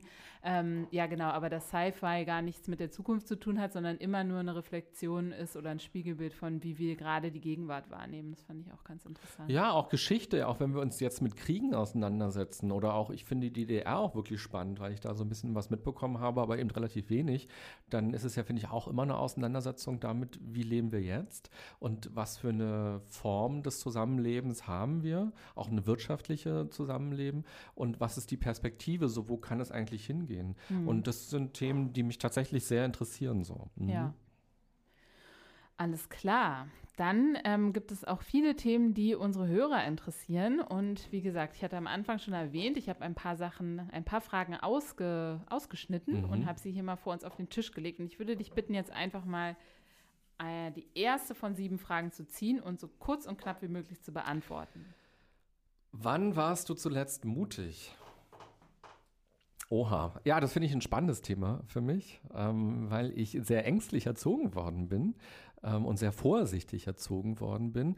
Und ich war mutig tatsächlich, ähm, ich habe ja schon gesagt, ich war in Nizza über Silvester mit meinem Freund und wir haben eine Stadt besucht und zwar war das Saint-Paul de Vence. Und da gibt es eine Standmauer. Mhm. Und man kann an der Stadtmauer entlang gehen, aber es gibt kein Geländer auf der einen Seite. Und das fand ich so krass, weil es kommen Leute einem entgegen. also auf der einen Seite gibt es halt Stadtmauer und da ist auch ein bisschen Anhöhe, da kann man sich dann festhalten. Mhm. Aber rechts ist kein Gitter und man hat nur so einen schmalen Weg. Ja. Und, und da bin ich dann langgelaufen und ich habe tatsächlich so meine Eltern im Ohr gehabt, die so gesagt haben, ja, bist du denn irre? So, wir gehen unten lang. So, was? also, ja. da, was, was, bist du bescheuert, da oben lang zu gehen? So, da fällst du doch runter. So, und gleich knallst du mit dem Kopf da auf und wie so eine Melone zerplatzt dein Kopf unten auf dem Fußboden. Oh je. Und da bin ich aber dann trotzdem lang gegangen und ähm, habe das auch so gespürt, dass ich auch so ein bisschen Schiss gerade habe, mhm. weil das so schmal war. Und das würde ich sagen, war das letzte, äh, wo ich mutig war. Total interessant, also vor allem so diese Stimmen von den, von den mhm. Eltern, die man dann wie Autopilot plötzlich ja. im Kopf hat und sich denkt so, oh, kommt das jetzt gerade von mir? Oder also das dann auch innerlich so zu trennen, so ich mache das jetzt, ich entscheide mich dafür, ich werde nicht wie eine Melone platzen, mhm. sondern hier jetzt einfach vorbeigehen und wahrscheinlich manchen Leuten näher kommen, als man also Ach, die Leute waren ja nicht so schlimm, sondern eher dieser Abhang, der dann da war. Ja. Und ich weiß, es ist mir auch so eine Frau entgegengekommen. Und ich habe mich dann so festgehalten an der Mauer und habe gesagt, ja, gehen Sie ruhig an mir vorbei. Und hatte ich eher so Angst, dass die quasi so auch ausrutscht und an meinem Rucksack sich so festhält oh und mich mit in die Tiefe ja, reißt. So eine Bilder sind da so entstanden. Ja. Aber der Ausblick war schön. Okay, hat sich gelohnt. Ja. Also. Soll ich noch eine ziehen? Ja, bitte. Frage 2. Frage 2. Ähm, dein wertvollster Besitz? Hm, also ganz spontan äh, fällt mir ein Plüschhund ein, den mir meine Oma geschenkt hat. Also ich habe eine sehr gute Beziehung, eine sehr liebevolle Beziehung zu meiner Oma. Die ist jetzt 99 geworden vor kurzem. Und die hat mir, als ich ganz klein war, so einen Plüschhund geschenkt. Da haben wir auch noch in der alten Wohnung in Weißensee gewohnt und ich habe das irgendwie noch vor Augen. So in der Küche stehen wir und der war in so einer Tüte und dann habe ich die so ausgepackt. Und der hat mich immer begleitet und der liegt auch heute bei mir da noch auf dem Bett. Und ich dachte immer so, wenn es brennen würde, dann würde ich den auf jeden Fall so mitnehmen, weil ja. der mir so ganz äh, wichtig ist. So. Ja. Ja. Okay. Mhm. Gut. Zack. Nummer drei. Was macht dir Angst? Da sind wir wieder bei der Angst. Ähm, was macht mir Angst? Also, ich glaube, so Kontrollverlust macht mir Angst. So ähm, Dinge nicht so in der Hand zu haben, so Verantwortung abzugeben, so. Ähm, ich glaube, ich trinke deshalb auch keinen Alkohol so richtig, weil ich immer Angst habe, wer weiß, was ich dann sage mhm. oder mache. ähm, ja. Hast du da mal eine blöde Erfahrung gehabt mit Alkohol? Nee, also mir schmeckt es auch nicht. Von mhm. daher ist es jetzt auch keine große Kunst, dass ich das nicht trinke. Okay, ja. Ähm, aber ich merke so, wenn ich dann doch mal nippe, dass es sehr schnell bei mir wirkt und ich dann ähm, halt merke so, uh, so die, wie ich laufe oder so. Und dann denke ich mir, oh Gott, wenn ich jetzt so richtig voll wäre, oh Gott, was, was, was will ich dann machen? So, ja, also ich glaube, sowas in der Art wie ähm, Kontrolle abzugeben. Vielleicht bin ich kontrolliert. So, ja. Mhm. Okay. Ist es was, was du für dich verändern wollen würdest oder ist es so? Ja, also jetzt nicht beim Alkohol, aber so dieses Kontrolliertsein, es, es überträgt sich ja aufs allgemeine Leben auch ja. so gern, so äh, wissen, was ich tue, was gleich passiert, ähm, auch Dinge zu planen, gut. Und vielleicht, wenn ich das ähm, lockerer machen würde, das wäre auf jeden Fall ähm, auch eine Möglichkeit zu leben. Mhm. also äh, mehr Verantwortung abzugeben. Also wenn ich jetzt mit meinem Freund in den Urlaub fahre, dann ist es schon so, dass ich dann auch mich sehr genau informiere, wo sind wir, was kann man da machen. Und ich würde jetzt nicht sagen, ähm, ja, organisier du doch mal jetzt alles und mhm. ich lasse mich mal überraschen, sondern ich will dann auch wissen so oder frag dann auch zehnmal nach, so, hast du jetzt wirklich geguckt, wie wir mit dem Bus äh, nach Saint-Paul-de-Vence kommen? Und ähm, mach Dinge, ich glaube, ich mache Dinge auch ähm, allgemein, gerne alleine. Also so ähm, von A bis Z dann auch fertig. So. Mhm.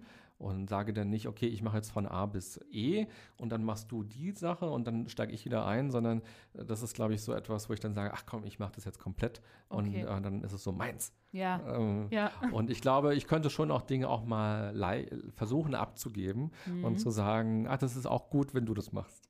Okay. Alles klar, weiter geht's. Gut, weiter geht's. Mm, ein Talent, das du noch nicht in die Welt gebracht hast. Naja, vielleicht diese Kurzgeschichten. Also ich würde irgendwie eigentlich noch den Traum, die ähm, noch zu beenden und irgendwie rauszugeben. Mhm. Und es ist aber so verrückt, weil die habe ich jetzt zehn Jahre lang wirklich nicht mehr angeguckt. Die habe ich halt vor dem Studium geschrieben.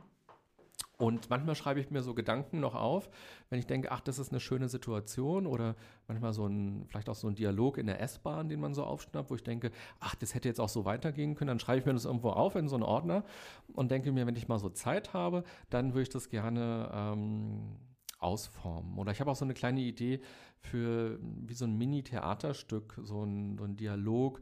Ähm, wo so Freundinnen in den Urlaub fahren gemeinsam und sich dann nochmal auf so eine andere Art und Weise entdecken. Und das würde ich gerne machen. Also da hätte ich Lust drauf. Auch spannend. Theaterstück nochmal ein ganz anderes Medium. Also, ja, oder ich würde es auch nicht inszenieren, aber halt so, ich, ich würde gerne die Dialoge schreiben, ja. so, ähm, was da so passiert und wie die so aufeinandertreffen und diese, ich stelle mir vor, die sind so an der Ostsee und verbringen da so ein Wochenende. Das machen die vielleicht auch schon jedes Jahr immer wieder.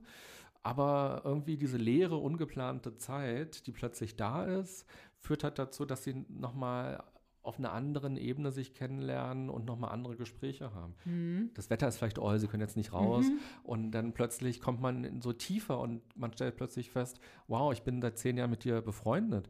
Aber äh, so richtig. Aber wer bist du eigentlich? Wer bist du, genau. Ja. Und wer bist du denn noch? Ja. So, was habe ich noch gar nicht von dir kennengelernt? So, ähm, sowas, damit würde ich mich gerne länger auseinandersetzen und da so rumspinnen. So, das hätte ich Lust, ja. Ich hatte das gerade echt richtig vor Augen. Also mich hast du mit der Story auf Sehr jeden gut. Fall. Ich guck's mir an. Frage 5. Frage 5. Okay, zack. Eine längere. Gibt es eine prägende Situation, die dich dorthin gebracht hat, wo du jetzt bist? Die Frage ist ja, wo bin ich überhaupt? also, wo bin ich denn? Ähm, also, wenn man das jetzt auf mein berufliches Leben ähm, bezieht, dann war, glaube ich, ganz prägend, das habe ich vorhin nur ganz kurz angesprochen, dass sich bei dem Radiosender, wo ich zuletzt war, mein Arbeitsgebiet verändert hatte. Also ich habe Nachrichten am Nachmittag gemacht und mein Chef hat Nachrichten früh gemacht.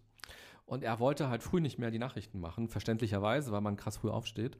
Und er wusste, dass ich da auch nicht so Lust drauf habe, mhm. weil immer, wenn er im Urlaub war, habe ich ihn vertreten. Mhm. Und das heißt halt wirklich, du stehst um 2.30 Uhr auf. Boah. Also 2.30 Uhr klingelt dein Wecker. So. Ja. Und dann quälst du dich aus dem Bett, dann gehst du duschen und isst vielleicht noch einen Happen oder trinkst was und dann fährst du los. Und ich habe kein Auto, ich bin immer mit dem Fahrrad gefahren. Mhm. Um die mhm. Zeit fährt ja auch noch nichts. Ähm, und wenn es geregnet hat, bin ich halt 45 Minuten durch den Regen gefahren. So. Und er wusste, dass ich da keine Lust drauf habe. Und er hat mich quasi nicht mehr gefragt, als er für sich entschieden hat, dass er den Nachmittag machen will, mhm. ähm, ob ich dann nicht doch den Morgen machen will mhm. und hat einfach äh, quasi mich irgendwann vor die Entscheidung oder er hat mir einfach mitgeteilt, dass er ab sofort den Nachmittag macht und jemand anderes den Morgen. Mhm. Und dass es für mich quasi in dem Konstrukt nicht mehr diesen Platz gibt. Ja. Und dass ich deshalb jetzt ganz andere Aufgaben haben werde. Und das war krass. Ähm, also nicht mehr so das machen zu können, was ich, sondern ich war plötzlich nur noch Vertretung mhm. und ich habe plötzlich ganz viele Wochenenden gehabt. Vorher hatte ich Wochenende meistens frei. Jetzt war ich plötzlich ständig am Wochenende arbeiten und ich habe viel mehr redaktionell im Hintergrund gearbeitet und war gar nicht mehr so viel am Mikrofon. Und das hat mir total gefehlt. So. Und das hat auch Spaß gemacht. Aber ich war vor allem, ich, hatte, ich konnte mich nicht entscheiden dazu, ja. sondern es wurde entschieden. Und das war nochmal ein ganz starker Motivator zu sagen, so will ich nicht leben. Mhm. Ich will nicht immer nur ähm, hoffen, dass andere für mich gute Entscheidungen treffen, ja. sondern ich muss, wenn ich zufrieden sein will, selbst Entscheidungen treffen, die dann vielleicht auch mal mutiger sind oder krasser sind. Und wenn das nicht passiert wäre, hätte ich vielleicht auch nicht gekündigt und wäre nicht studieren gegangen. Ich habe es noch eine ganze Weile mitgemacht und habe gemerkt aber, dass ich damit nicht zufrieden bin. Und dass es auch einen großen Konflikt zwischen uns äh, bedeutet hat plötzlich. Ähm, und heute sage ich, Gott sei Dank ist das passiert, weil das war nochmal ein ganz wichtiger Motivator zu sagen, ich gehe jetzt in dieses Ungewisse und ich gehe studieren. Hm. Okay. Ja? Ja. Dann äh, Frage 6. Frage 6, richtig. Wie würde dein Leben aussehen, wenn du als Frau geboren wärst? Auch spannend. Ähm, hm. Ja, das, also pff, Total spannend. Ja. Vielleicht gar, also da, es fängt ja dann wahrscheinlich schon bei der Definition an, oder? Es kommt ja auch ein bisschen drauf an. Also. Wie meinst du? Naja, wie definiert äh, die, die, Person auch die Frage gestellt hat, wie definiert diese Person für sich zum Beispiel verschiedene Geschlechterrollen? Ja. Oder geht sie davon aus, dass, dass du das gleiche Verständnis darüber hast? Ja, okay. Aber wenn man erstmal davon ausgeht, so Mann, Frau, ja. ähm, ganz klassisch Stereotyp denkt, ja. Ähm, dann wäre wahrscheinlich vieles für mich anders. Es wäre spannend, das mal so ähm, vielleicht auch für eine Woche oder so zu erleben ähm, weil natürlich ich ja mit den Augen eines Mannes durch die Welt auch gehe und mir vielleicht ja auch manche Formen der Diskriminierung nicht so auffallen, sondern ich das eher so höre und ähm, vielleicht beobachten kann, wenn ich bewusst hinschaue oder vielleicht manche Dinge auch mitkriege, aber viele Dinge auch nicht hinkriege, äh, mitkriege. Ähm, das würde ich auf jeden Fall interessant finden. Aber es gibt ja nicht nur Diskriminierung als Frau, es gibt ja so viele andere mhm. äh, Facetten. Ja, es ist ja auf jeden Fall spannend, ähm, das mal so zu erleben. Ähm, ist äh, aber jetzt keine Frage, die ich äh, so im normalen Alltag mir häufig ähm, stelle. Mhm. Was glaubst du denn, wie wäre denn dein Leben als Mann? Tja, das ist echt eine gute Frage, die gar nicht so einfach spontan zu beantworten ist. Wenn man jetzt beim Beruflichen bleibt, glaube ich, sehe ich schon auch als Mann hier. Mhm. Wenn man jetzt in sehr Stereotypen denkt, würde man vielleicht meinen, ah, Männer interessieren sich vielleicht weniger für die Themen Meditation und Achtsamkeit. Vielleicht wäre ich bei einer Fitness-App im Marketing mhm. gelandet, das weiß man nicht. Das ist ja auch total, aber ähm, das, das stimmt ja auch heutzutage einfach gar nicht, gar nicht mehr. Und das ist ja auch ein Vorurteil, was wir auch gerade so ein bisschen mit Seven Mind versuchen aufzubrechen, dass es halt die ganze Zeit in so einem ähm, ja, spirituell-esoterischen Bereich ähm, hängen bleibt, für den sich angeblich nur ältere Frauen interessieren, was ja auch der totale Quatsch ist, also auch schon allein dieses Stereotyp. Von daher ähm, kann es gut sein, dass wir uns, äh, dass Alexander und Renate sich ja. jetzt hier auch begegnet hätten. Ja, zumal ja auch die Gründer Jonas, Manuel sind Männer, ganz viele ja. Männer arbeiten hier ja, auch. Total. So, ähm, ja, ich ich denke, also ich, ich würde auch von mir behaupten, dass ich gar nicht so in diesen Kategorien männlich, weiblich so krass denke. Und ähm, auch wenn ich so in meinem Freundeskreis gucke, ähm, gibt es ja alle Formen von männlich sein und alle Formen von weiblich sein und eben gar nicht so stereotyp. Aber ich bin mir sicher, morgen fällt mir noch eine, eine spannendere Antwort ein, als die, die ich gerade gegeben habe. Ich denke da nochmal drüber nach. Vielleicht wäre das auch mal was für eine Podcast-Folge, ja, wo man nochmal noch mal irgendwas machen kann. Ja. Ich nehme die Frage mal mit. Alles klar. Dann die letzte Frage. Dann nehme ich die hier. Was ist dein Lieblingsort in Berlin? Ja, das interessiert mich auch. Eine schöne Frage. Also ich finde Berlin ja allgemein sehr schön.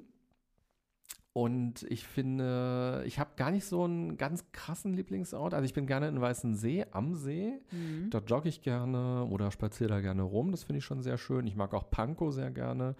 Ähm, aber für mich ist es eher auch wieder so diese Auseinandersetzung mit dem, was hier war.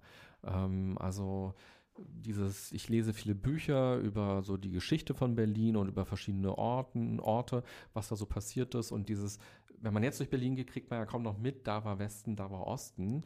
So, man sieht diesen kleinen Streifen auf der Straße, der so eingerichtet ist, dass man das so erkennen kann. Aber die Stadt hat sich ja so doll gewandelt. Und das finde ich sehr spannend, so allgemein so diese Stadt zu verstehen und auch äh, so rumzulaufen und zu denken, ach krass, hier war mal das oder jetzt ist das hier oder vor tausend Jahren äh, mhm. sah Berlin mal so aus. Ja. Ähm, und das habe ich zum Beispiel mal auch Freunden geschenkt zum Geburtstag, dass ich so ein Fotobuch gemacht habe, von so alten Fotos von Berlin und dann sind wir so rumgelaufen durch das Ur-Berlin, durch den mhm. Dorfkern ursprünglich mal und haben uns mal angeguckt, wenn wir hier im Mittelalter gelebt hätten, wie hätte das denn eigentlich dann hier ausgesehen? Und das finde ich so interessant, durch die Straßen zu laufen und zu denken, ach krass, hier war eigentlich die Stadtmauer ja. und die ging hier schon rum und hier war dieses äh, kleine Berlin schon vorbei. Das mag ich gerne, so diese Stadt besser verstehen und immer wieder so kleine Sachen kennenlernen und entdecken. Aber so einen richtigen, den Ort schlechthin habe ich nicht. Alles klar. Gut, das war es dann jetzt mit den sieben Fragen. Vielen Dank erstmal für den ersten Teil. Vielen Dank für deine Fragen und für das Gespräch. Gerne. Und wir hören uns dann im zweiten Teil wieder, wo es dann nochmal etwas intensiver um die Themen Achtsamkeit und Resilienz geht. Danke, René. Danke.